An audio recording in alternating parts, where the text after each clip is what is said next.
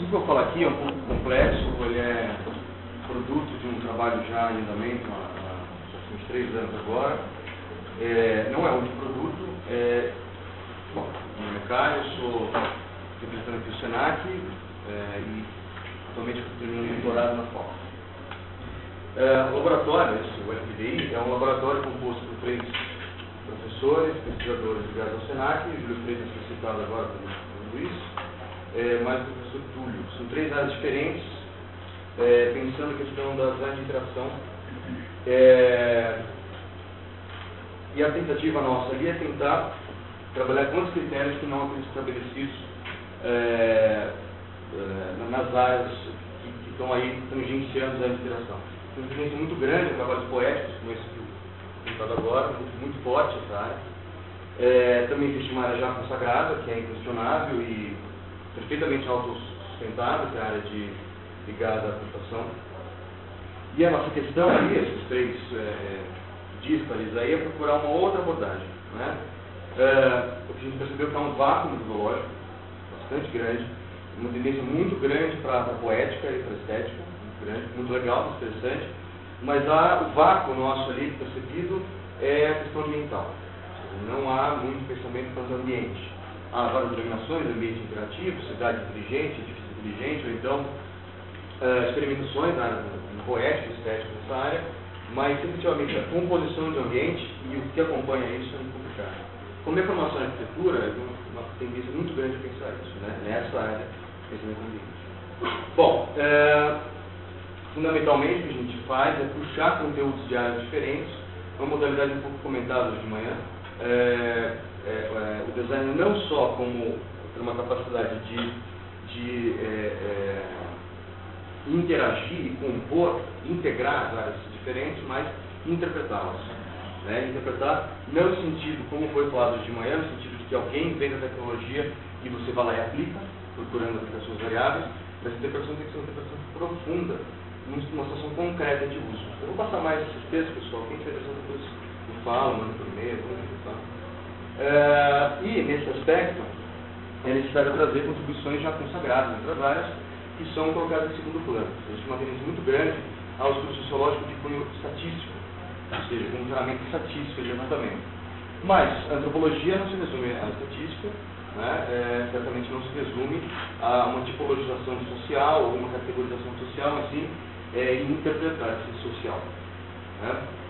É, uma brincadeira ali, além da ergonomia do cognitivismo, há uma questão social, né? E, fundamentalmente, a tentativa de uma perspectiva antropológica. Não a adoção do método antropológico, como Strauss ou, ou algo assim, mas a perspectiva antropológica, a questão uh, social. A fenomenologia anda para trás. Uh, para como amparo para isso, é uma conquista super importante, é uma contribuição lá originalmente de McLuhan, teórico da comunicação, muito conhecido, muito mal interpretado, é, muita coisa que ele não disse é colocada na boca dele, e coisa que ele é uma cantada, é muito complicada, o que é feito com a obra dele, então é uma obra simples, bastante interessante, e principalmente uma contribuição que foi dada por um seguidor dele, que é o Bill Postman, a gente não conhece ele, que é o professor da Escola de Mídias de Nova York. É, e o conceito que eles propõem é a ideia de ecologia de mídias. Efetivamente, a gente interage com uma mídia ou com outra mídia qualquer, com tais mídias específicas, assim como uma coleção mutável, mutante, variável de mídias do tempo inteiro.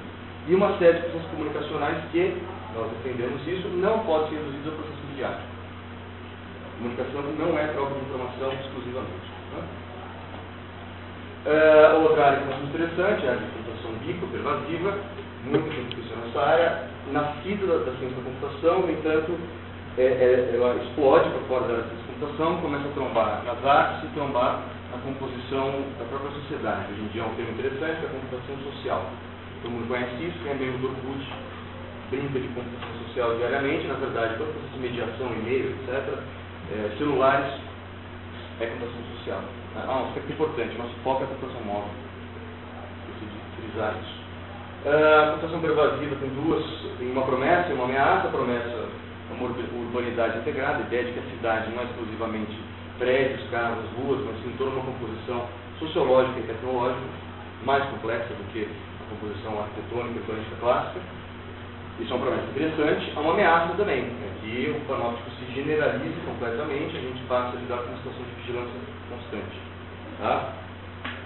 É, essa ideia de ecologia de mídias, a gente está adaptando isso para a ideia de ecologia é, no campo é, da interação. Tá? É, a ideia fundamental aí é a ideia de que você não, você não lida com um meio, com dois meios, com três, com dez, com vinte. O número não é inteiro, não é finito. É um número variável e a composição de, dessa, dessa interação se atualiza a cada momento. Se adapta a, muitas, a situações muito diferentes. É, um aspecto fundamental, prático, que a gente está propondo é a ideia de uma camada ambiental interativa, é, que seria a composição total de sistemas de telecomunicação, passando por infraestrutura, sistemas de programação, os dispositivos que a gente carrega com a gente, os dispositivos que a gente deixa nos lugares, automação ambiental, isso é uma camada ambiental. Assim como a gente tem infraestrutura de esgoto, água, iluminação, a gente tem também essa outra camada. Só que ela não se resume a um serviço prestado pelo governo ou por uma empresa, mas é uma, uma composição de atores sociais que também é móvel, também é variável. Ou seja, uh, a gente está lidando aí com uma questão muito complicada, que é a ideia de complexidade. Né? Não dá para a gente pensar mais processo de, de, de interação a partir de posta perceptal, qual sistema de interação, assim, assim, assado, mas sim integrando com um conhecimento incompleto, um conhecimento que não vai se completar. Podemos ter calma quanto a isso, não entrar em desespero. É, não dá para a gente compor uma, uma estrutura sistemática que descreva o processo de interação na sua completude. Podemos sim trabalhar em trechos, tratos sociedade, tratos eh, tecnológicos, tratos interativos, eh, estéticos, poéticos, o que quer que seja. No entanto, a composição concreta se passa se dá ali, na situação concreta. Vamos discutir um pouco a importância de não se fixar no artefato, no objeto, outra discussão aqui. Eu concordo e discordo. Ao mesmo tempo, a gente sim lida com o objeto, a gente tem que lidar com o artefato concreto, e não na, interpretação pré-existente que a gente chama de tecnologia. A tecnologia, ela expressa uma, uma, uma, um, um, conjunto de, de, de é, ideias que ancoram em objetos concretos efetivamente, se eles são aquilo ou não é outra questão. Né? E eles se mostram não ser isso à medida que a sociedade interage concretamente com esse objeto. Né? Ah, um conceito interessante nicho de interação, acho que não vou explorar muito isso, passar um pouco mais sobre isso, a ideia de que, é, assim como uma ecologia, existem é, a tendência de se aglutinar, se coagular nos modos interativos. Né? E o objeto que ocupa aquele modo interativo pode variar. Na verdade, é um processo entranhado, interligado. Ok? um exemplo seria essa evolução que a gente viu da, originalmente do Walkman no final da década de 70, que hoje em dia a hipótese de outros tocadores de MP3 ou de vídeo hoje em dia, é, o nicho se altera, a tecnologia se altera, altera, a tecnologia se altera em função do nicho, o nicho se, se concretiza, efetivamente.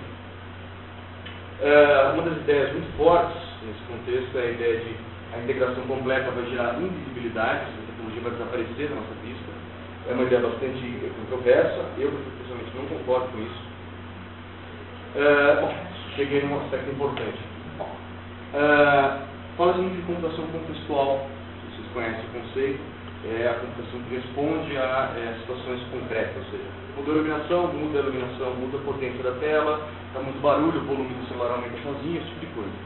É bastante interessante e tem alguns pressupostos epistemológicos para a computação contextual, e o principal deles, tem outro, o principal certamente é a ergonomia. A ideia do ser humano é um módulo funcional dentro de uma máquina, efetivamente. É, sem nenhum reducionismo aí, da minha parte. Né?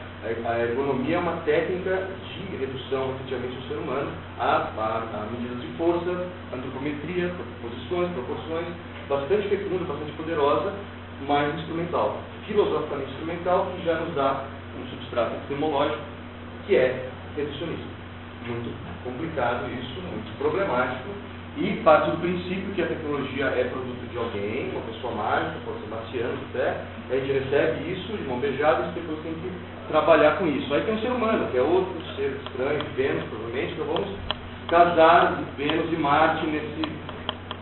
Ou seja, é um pouco estranho. Dentro dessa ideia vem a ideia de, de design centrado no humano, que eu acho esquizofrenia, né? Quem foi que fez o objeto? Então, como é que pode ser centrado no humano? Foi o humano que fez. Ou seja, o que, que acontece aí? Como é possível construir um objeto que eu não entendo? Claro que é possível. Na verdade, é a tendência. Mas como isso acontece? Né? Se a gente ignora a origem, ignora a origem, tenta casar os dois, o que a gente está fazendo? Um pouco estranho, tá? E uma proposta aí que a gente está fazendo é de computação situacional, descendente do situacionismo. Tá? Você conhece o movimento na década de 60, 50, perdão, influencia todo o movimento artístico na década de 60, dentre fluxos, é, é, Nando Pike, todo esse pessoal relacionado à ideia de que a arte não se reduz é, àquilo que está na galeria. Estou caricaturizando a pessoal, da aqui. Uh, e uma coisa importante do situacionismo, que é útil para nós, é que se a gente tentar entender melhor a situação concreta de interação, a gente vai aplicar outros, outros é, pressupostos epistemológicos, possivelmente igualmente incompletos, mas pelo menos são outros. Né? A gente lida aí com uma técnica uh, epistemológica de beleza, que é de revezamento. Você não pega uma técnica de análise, você passa por várias. E à medida que você passa por várias, uma situação mais rica pode se estabelecer e principalmente a gente não parte de pressupostos tão rígidos, tá? principalmente porque o pressuposto se altera a cada momento. Uh, enfim. Uh, deixa eu finalizar logo, porque acho que é bom, isso é importante. Outro aspecto epistemológico importante para nós é a interpretação, a hermenêutica. Uh, existe uma tendência muito forte, isso é fundamental. O design, design é teleologia, design é determinação, não é isso?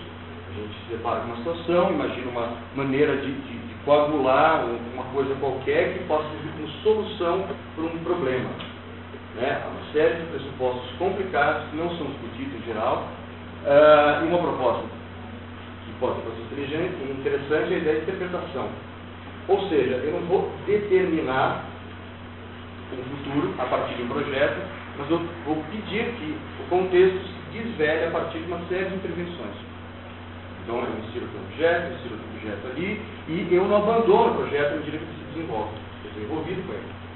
A ideia de que eu posiciono uma coisa aqui e tchau, eu não sei mais o que isso não faz nenhum sentido. Na verdade, não, tanto não faz sentido que a maioria das empresas não faz isso hoje em dia, no contexto comercial mais hardcore, o negócio é seguir o uso que o público faz disso. E tirar oportunidades daí. Tá? Até coisas bastante nefastas, coisas interessantes. Uh, e efetivamente o que se passa, quando você passa a interpretar e permitir que se fizer algum contexto concreto de interação, é que é, algo emerge por conta própria. Não é o designer ou quem. É, é, a brincadeira que se faz é o seguinte: efetivamente, o que a Motorola imagina é, que será a interação com o celular não é o que efetivamente acontece. Isso não é um problema. Né? A gente fica extremamente frustrado com isso. O problema é você ignorar que não é a mesma coisa você não é a mesma coisa. O que é que aconteceu? E a partir do que aconteceu, ele foi propor outras coisas. A tendência em design é o quê? O que aconteceu? Vamos adotar isso como modo. É assim que eles querem trabalhar? Existe uma demanda. Estou botando essas aspas, pessoal, com uma discussão mais longa, vou deixar isso agora. Existe uma demanda. Né? Que eu invento, na verdade. Né? E aí dali eu, eu desenvolvo alguma coisa. Porque ela tem que explora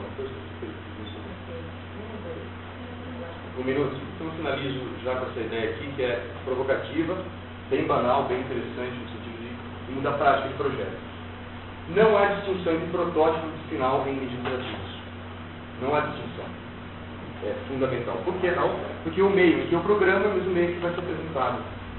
A não ser que eu entre justamente naquilo que um dos nossos é, participadores quer, quer, quer fazer, que é o Júlio, é que o, o objeto seja algo interação, que é bastante interessante. Mas tendo em vista, se eu vou propor conteúdo, digamos assim, de maneira bem banal, também é complicado falar, mas é, para celular, efetivamente, à medida que eu programo esse sistema, ele já é um produto, já utilizável naquela hora. Se eu alterar daqui a uma semana, ele continua sendo utilizado, não há distinção de protótipo e é, produto final. Isso é bastante importante do ponto de vista de método de projeto, porque é, é, é completamente diferente, não há um ciclo a ser finalizado, no sentido de desenvolvimento de produto, finalização, ver o que o público faz, retoma, não funcionou, vamos. Todas as consequências para a chamada economia virtual, economia de bens infinitamente multiplicáveis aí. Né? Uh, enfim, uma, uma, uma, coisa super importante aí para finalizar é a ideia de que é possível, né, eu fiz uma tradição para minha classe, possível sobressaltar a arquitetura. Hoje em dia o design pode construir cidade. Entendendo cidade, não exclusivamente como eu falei já, prédios, vias de acesso e toda a conformação do desenho urbano, mas uh, a maneira como a gente interage, constitui esse ser coletivo. Né? E se a gente altera os objetos que estão para lá e para cá, a gente está construindo outra cidade. Não é? Obviamente, é uma provocação, mas por aqui. Obrigado.